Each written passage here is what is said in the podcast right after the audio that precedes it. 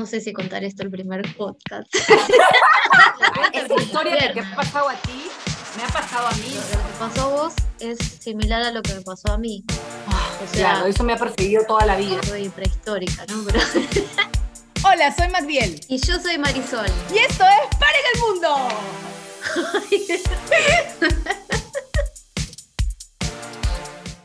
Hola, soy Magdiel.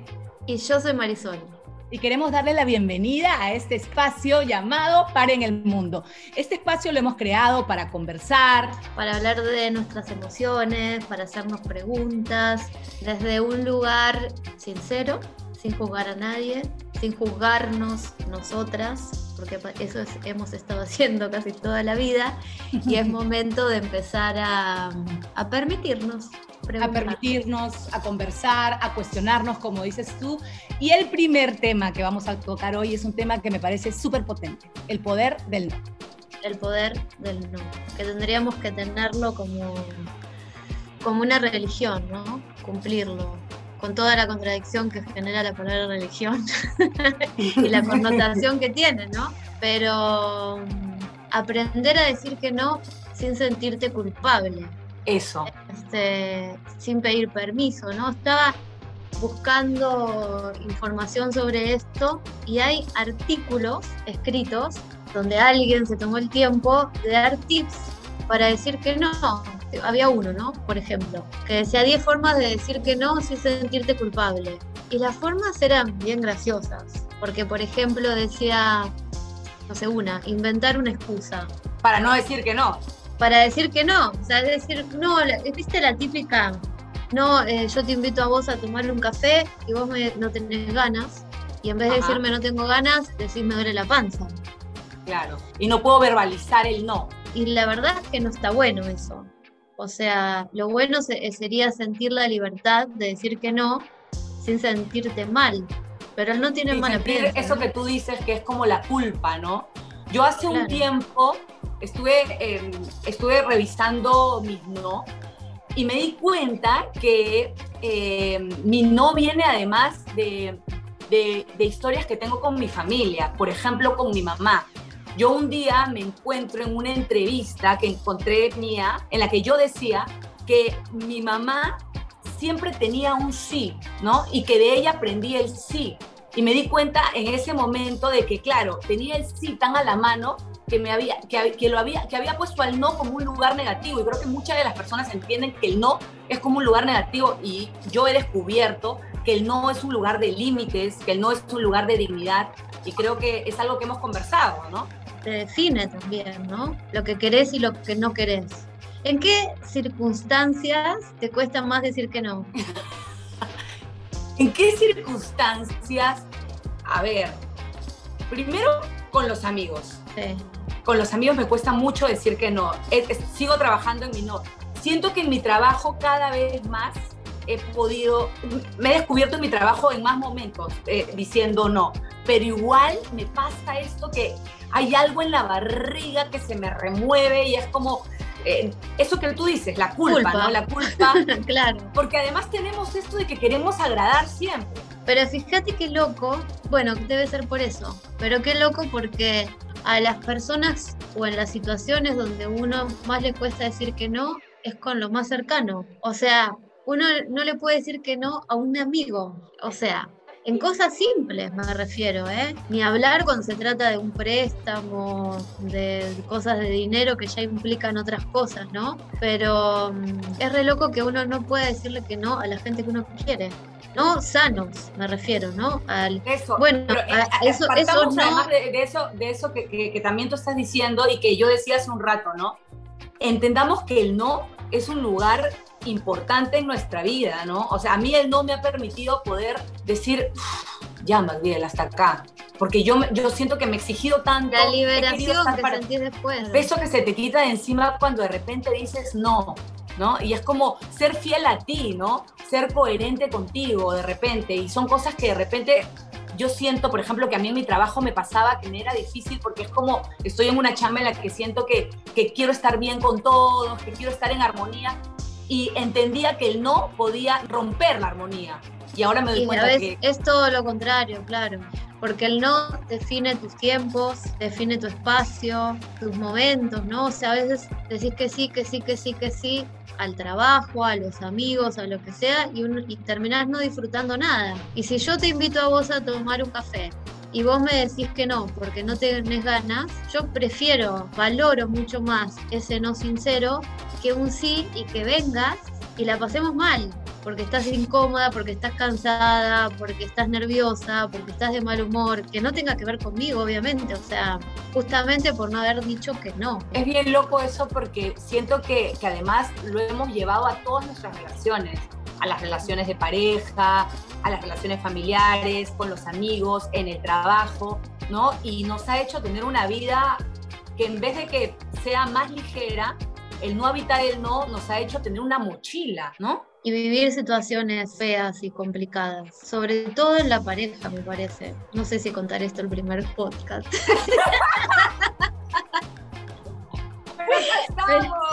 para que digan, pero, pero mi primer novio, con el que yo estuve muchos años y que me sacó la vuelta mil veces, cuando yo pude comprobar que él me había sacado la vuelta, terminé con él. Pero después de que terminamos, nos seguimos viendo durante un montón de tiempo. Y hubo un momento en el que yo ya no tuve más ganas de verlo. O sea, ya no, ni o sea, yo no estaba enamorada hacía tiempo, pero ya hasta había perdido el deseo sexual para con él. Y él me dijo, te voy a ir a ver. Y yo dije, ya, bueno, nos vemos y corté, no era época de WhatsApp, nada, yo soy prehistórica, ¿no? Pero corté y dije, este, ay, no, no tengo ganas de verlo. Entonces lo llamé y le dije, escúchame, no, mejor no vengas. Y me dijo, no, yo ya estoy viajando, que no sé qué, que bla, bla. Y dije, bueno, ya está bien, que venga. No le pude decir que no. Y vino y estuvo conmigo y estábamos, obviamente, sí, era como que, bueno, si viene tengo que besarlo, si viene tengo que tener sexo, si viene tengo que dormir con él, si viene tengo que cocinar. O sea, era como, no, no pasaba por mí, por mi cabeza, decirle, bueno, ya está bien, viniste, pero dormir en otro cuarto, ¿viste? O sea, no tengo ganas. Pero es muy loco eso que tú dices, ¿no? Porque es como el sentir que, que, el compromiso es tan grande que de repente no puedo verbalizar mi no. Y cuando salí del baño le dije, escúchame, te tenés que ir. Porque yo tengo cosas que hacer, obviamente tampoco le fui sincera, pero le dije que se tenía que ir. Él me dijo, pero ¿cómo me ir ahora? Que no sé qué. Le dije, sí, te tenés que ir porque yo tengo cosas que hacer. Y se fue. Y después de ese momento dije, yo nunca más voy a pasar por esta situación. Cuando yo no quiera estar con alguien, no voy a estar ni por compromiso, ni porque sea más fuerte, ni por lo que sea, ¿no? Pero mira el extremo que yo tuve que llegar. Como para poder despertar y darle voz a ese no. Pero es recontra simbólico. Si vos no decís que no, dejas que te violen. Mira, o sea, estás haciendo algo que no A mí, a, mí, a mí el no, el, el, el, no poder validar mi no, me llevó a enfermarme también. Yo tuve un surmenage y era porque era como, sí, tengo que estar en todos los trabajos, sí, tengo que estar eh, al pendiente de mi familia, sí, tengo que estar para mi pareja, tengo que estar para todos, si no estaba para mí, porque no podía verbalizar el no, basta, tómate una pausa, ¿no? Entonces para mí el no ha sido como la libertad total, ¿no? Igual hasta ahora me cuesta. Claro, y pasa esto, lo que te pasó a vos es similar a lo que me pasó a mí. Lo que no pudimos poner en palabras, lo hizo el cuerpo. O sea, en mi caso fue la arcada, el rechazo ¿no? por el otro cuerpo, en, tu caso fue el fomenage. Me pasó también. Yo estudiaba publicidad, estudiaba psicología y tenía dos trabajos. Y un día rendí tres finales. y llegué a mi casa, me duché y me desmayé. O sea, fue como, el cuerpo dijo, bueno, basta, loco, concentrate en algo, ¿no?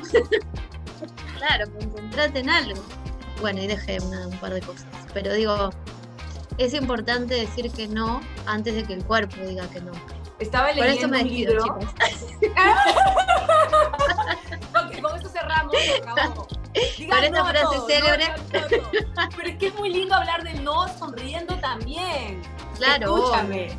Pero porque, porque hemos descubierto en el no un lugar, un lugar en donde nos empoderamos, un lugar en donde hacemos escuchar nuestra voz yo, yo estaba leyendo un libro también sobre el poder del no y lo, escribe una pareja de esposos.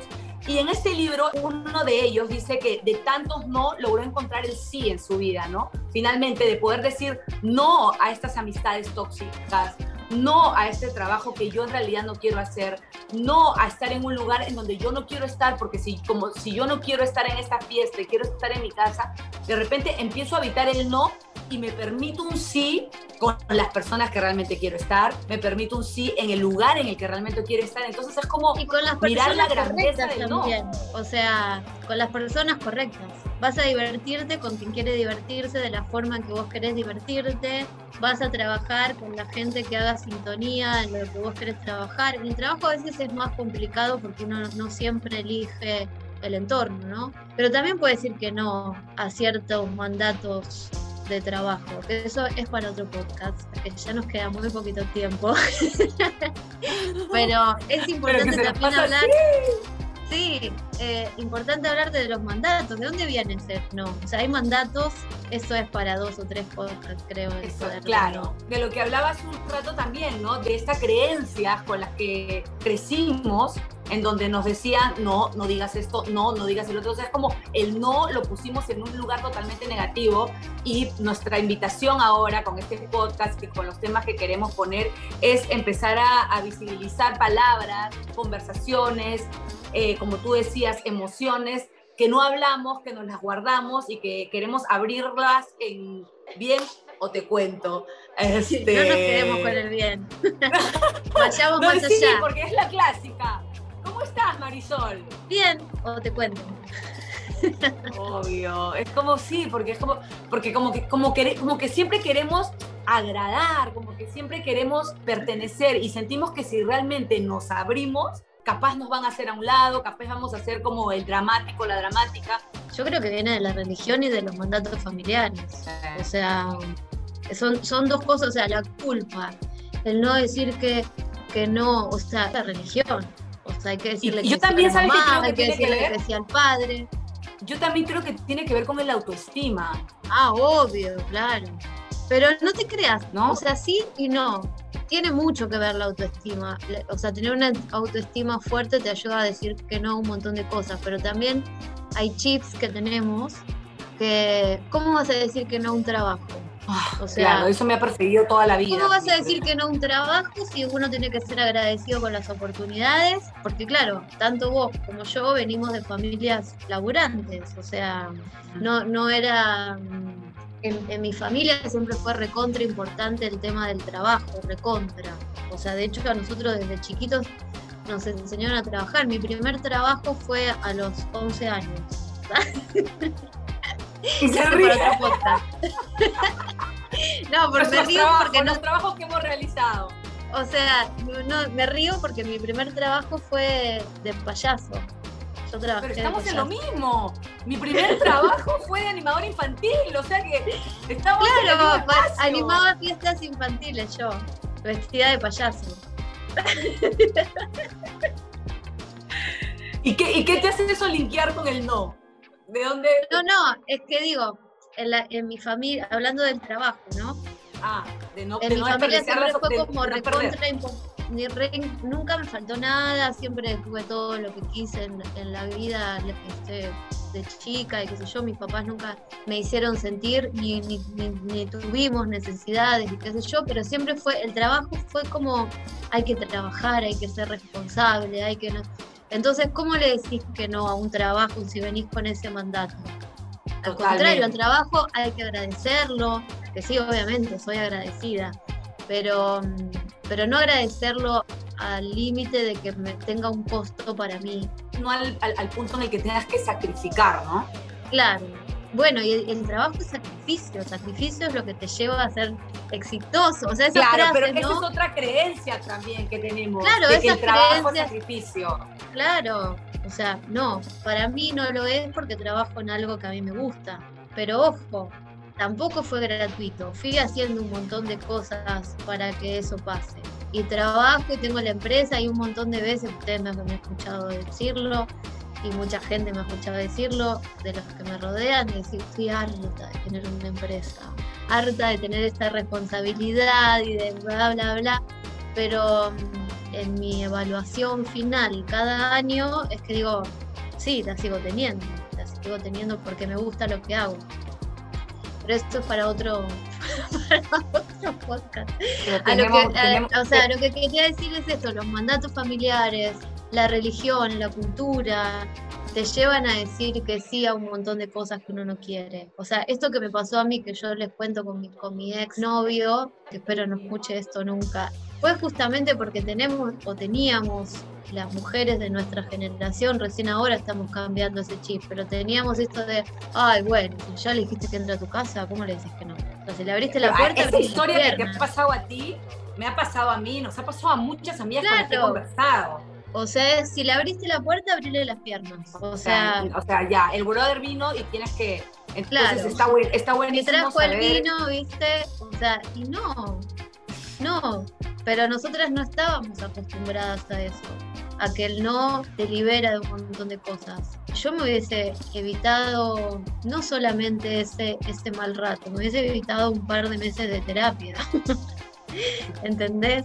porque no es ese ratito nomás, no es nada más el ratito en el que la pasas mal, es lo que te trae eso después, ¿entendés? Obvio, el, cuestionarte por qué lo permití, por qué, la culpa, me pasó? la vergüenza, ¿Cómo le contaba eso yo en ese momento? Estoy hablando de hace 20 años, o capaz más, 20 años. ¿Cómo le decía yo a mis amigas? Porque claro, de afuera son todas vivas y vos sos la boluda. ¿No? O sea, todas pasamos por lo mismo, pero ahora las demás, ay, pero vos también por qué lo permitiste, por qué entró, bla, bla, bla, bla. Y después les pasan cosas similares. Entonces, había un montón de cosas de las que ese no me hubiese liberado. Pero es bien pasa lo que tú dices porque hay dos cosas que me quedo con el ejemplo, que, con la, historia tuya que nos has contado. Primero de que en esa época era muy difícil, también para nosotros, en esa época, yo ya no, no sabe gente de época, yo también me incluyo. Es que también no todo muy difícil muy rápido. No era, sí, nos era muy difícil verbalizar nuestro no y sobre todo a las mujeres, ¿no? Era como, no te lo permitas, o sea, es como, no, no tienes derecho, o sea, ya si el brother vino hasta acá, o sea, ya no, no te corras y hazlo. ¿No? Y luego descubrir y hacerte cargo también, porque en un momento yo pude haber puesto a esa otra persona como la persona que me llevó a la situación, pero ahora también me doy cuenta de que yo también no me hice cargo de poner un límite. No, es que yo le hubiese dicho a, él, bueno, la única cosa que le voy a rescatar de, su paso por mi vida, pero si yo le hubiese dicho a él que no, él no hubiese reaccionado mal.